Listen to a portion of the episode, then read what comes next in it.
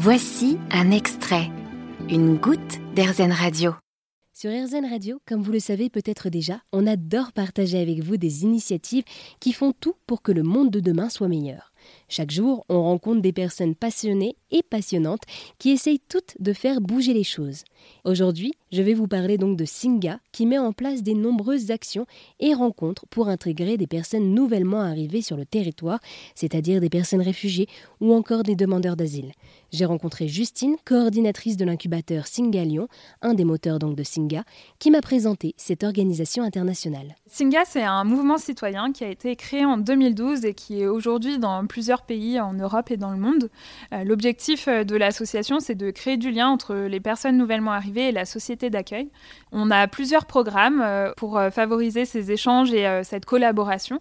On a d'abord un programme qu'on pourrait appeler la communauté, où l'idée c'est d'organiser des ateliers culturels, sportifs, artistiques. On a également un programme d'accueil citoyen qui s'appelle J'accueille et qui permet à des familles d'accueillir une personne réfugiée statutaire entre trois mois et un an en fonction de euh, ses disponibilités et de ses envies.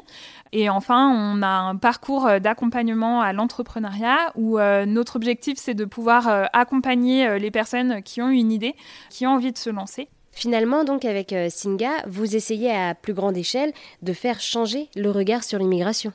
Exactement. À travers euh, l'accompagnement d'entrepreneurs ou dans les autres programmes euh, qu'on propose, l'idée c'est de pouvoir changer le regard sur euh, les personnes qui viennent d'arriver en France et montrer une image positive puisque ces personnes, elles sont source de richesse, d'innovation et donc à travers les différents portraits qu'on peut faire des personnes qui représentent la communauté de Singa, l'objectif c'est aussi de faire bouger les lignes et de montrer aux personnes que l'émigration c'est d'abord une richesse pour la société. Merci beaucoup Justine, vous êtes la coordinatrice de l'incubateur Singalion.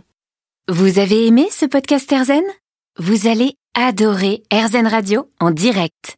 Pour nous écouter, téléchargez l'appli Erzen ou rendez-vous sur erzen.fr.